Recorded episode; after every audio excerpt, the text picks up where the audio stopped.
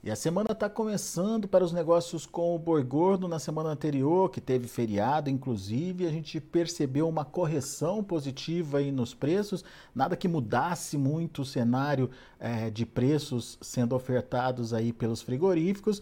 No entanto, abriu uma pequena expectativa de continuidade dessa alta. Mas será que a gente pode ver essa alta é, tendo continuidade ao longo dessa semana? Que fatores a gente precisa entender que podem aí mexer com o mercado nesse momento? Perguntas para quem sabe a, e acompanha o mercado. Felipe Fabre está aqui com a gente, analista de mercado lá da Scott Consultoria. Seja bem-vindo, meu amigo. Obrigado mais uma vez por estar tá aqui com a gente e nos ajudar a entender essa dinâmica. Afinal de contas, na semana passada teve aquela é, expectativa de mudança, de melhora com aquela correção nos preços da arroba.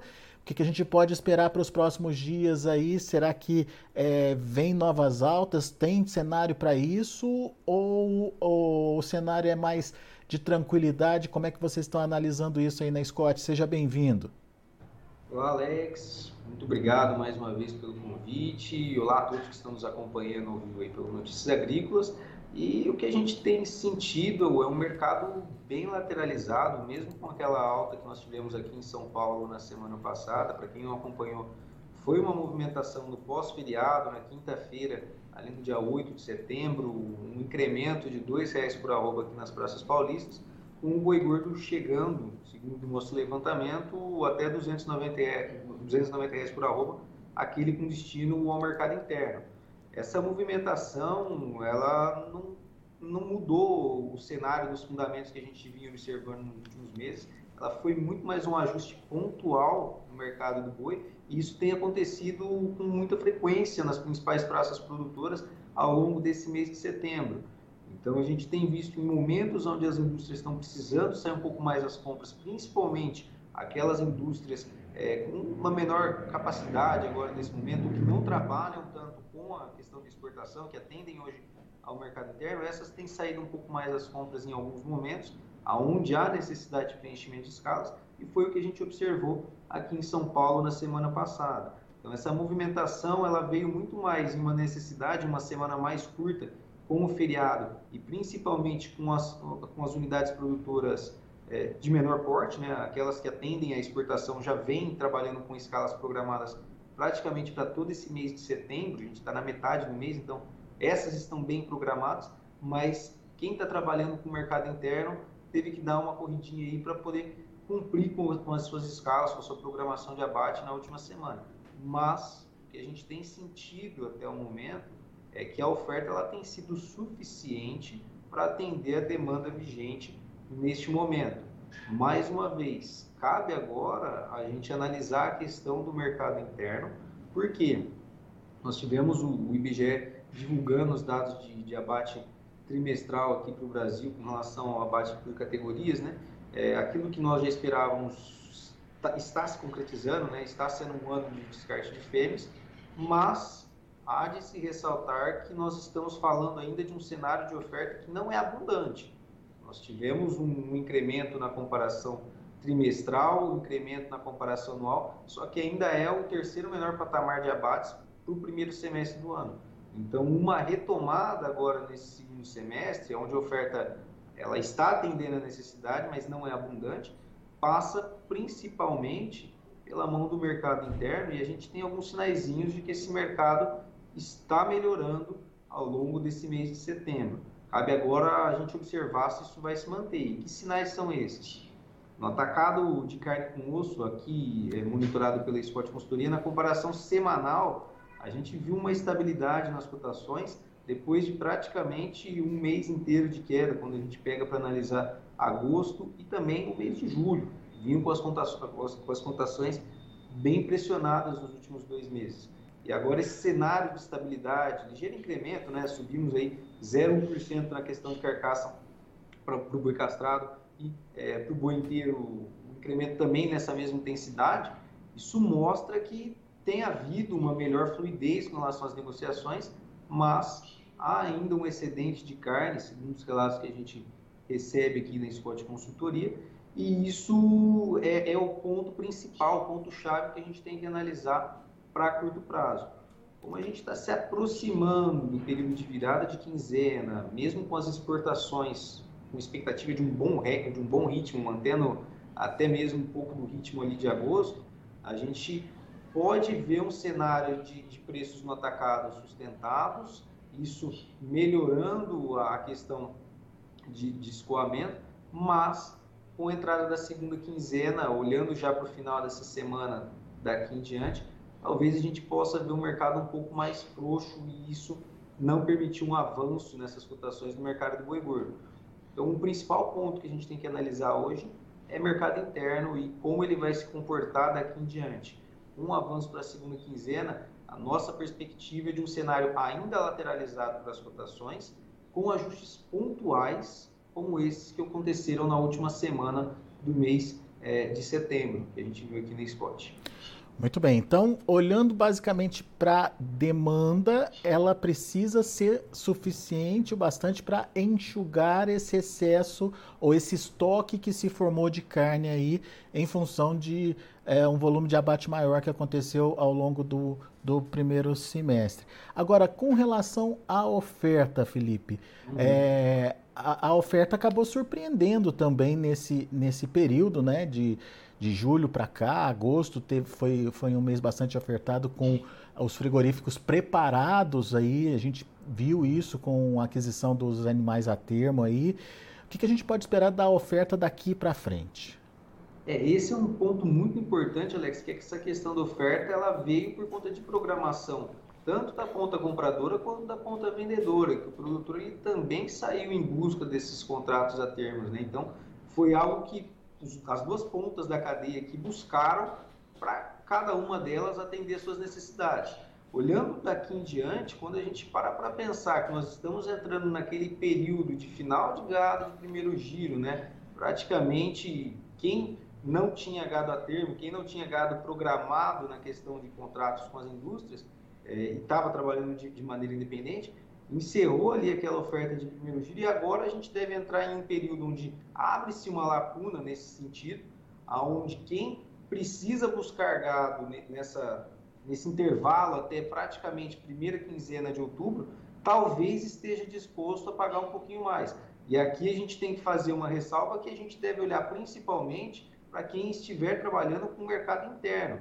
Por quê? Nós temos uma perspectiva de melhora na questão de escoamento daqui em diante, a gente já comentou isso em outras análises que nós tivemos, ah, toda a questão de é, empregos temporários agora para a questão de, de, eleições, Copa do Mundo, melhor índice, menor índice de desemprego para o país desde 2015. Então, são todos fatores que sustentam uma expectativa de demanda crescente daqui em diante, mas com uma oferta que até o momento ela vinha sendo suficiente para atender as necessidades da ponta compradora, só que nesse mês de setembro, nessa viradinha entre setembro e outubro, a gente pode ver algumas unidades precisando correr em busca aí, caso se confirme esse acréscimo na demanda que a gente tem sentido até o momento, com esse mercado atacadista de carne com osso mais estável, fluindo melhor as negociações, se confirmado isso, a gente pode ver até ajustes positivos daqui em diante.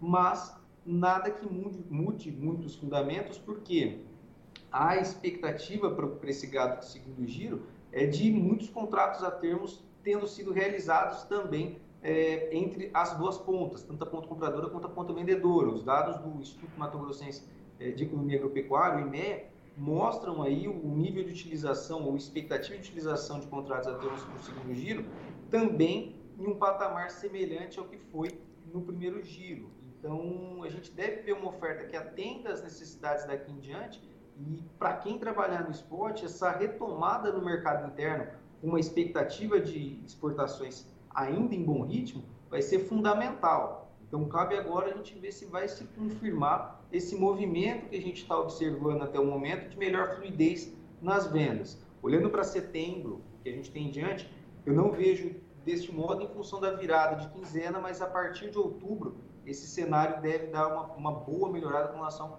a enxugar esses estoques vigentes hoje nas indústrias.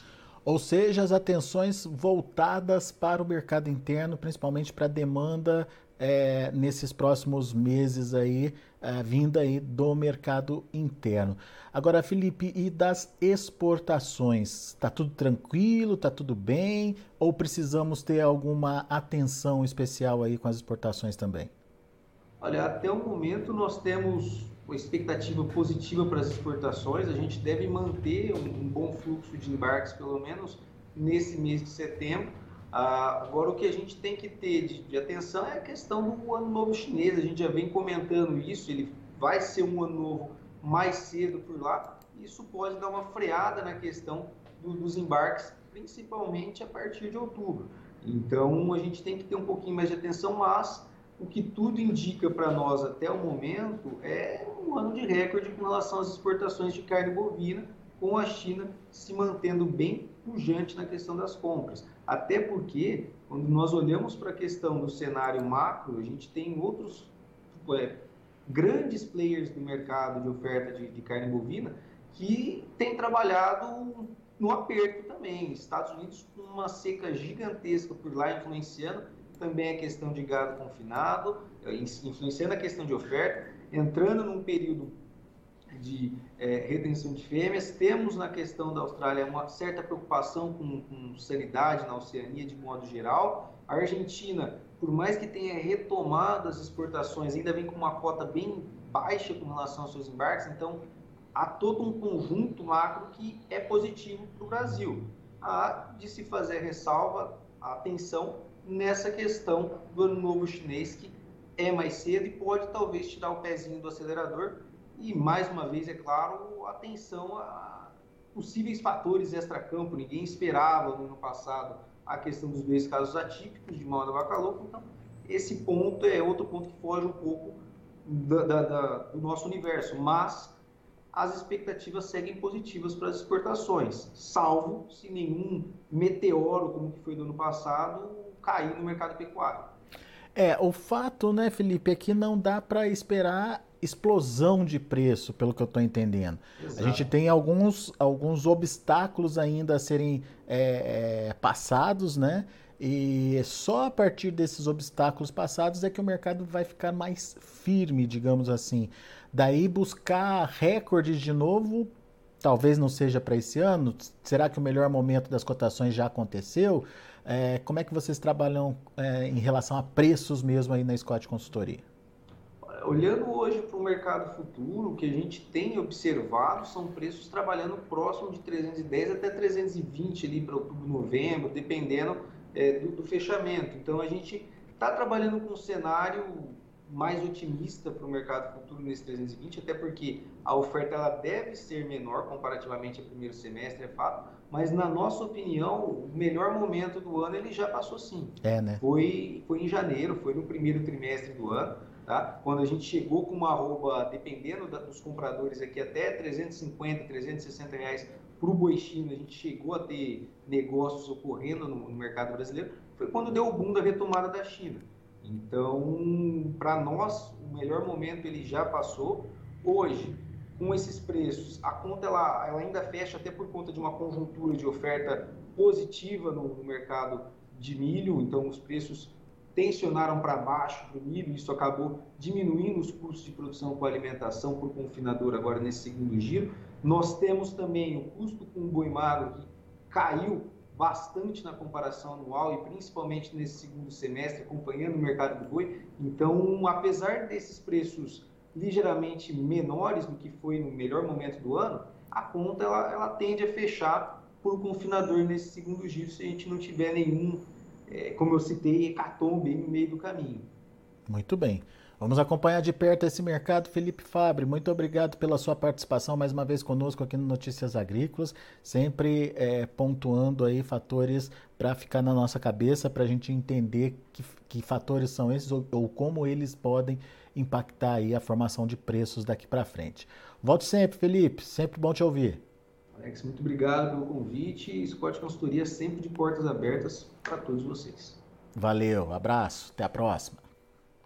Tá aí Felipe Fabre, Scott Consultoria aqui com a gente no Notícias Agrícolas, é, trazendo alguns recados importantes.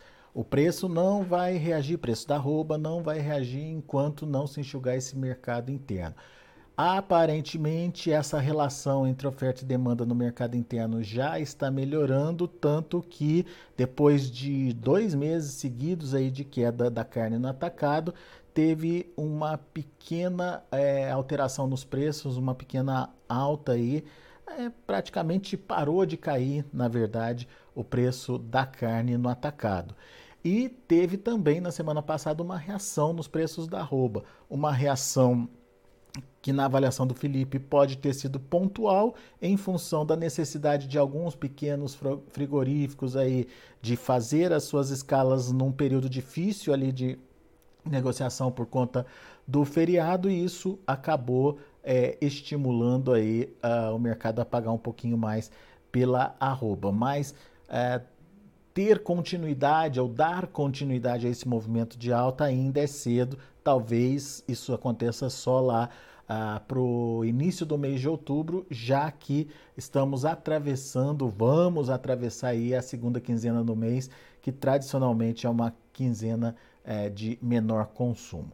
Bom, eh, vamos aos preços, vamos ver como encerrar ou não, como estão as negociações lá na Bolsa eh, de Futuro em São Paulo, lá na B3. De olho na tela. Outubro, R$ 312,15 está caindo 1,17%, caindo até de forma considerável. O novembro, R$ 319,40, queda de 1,02%.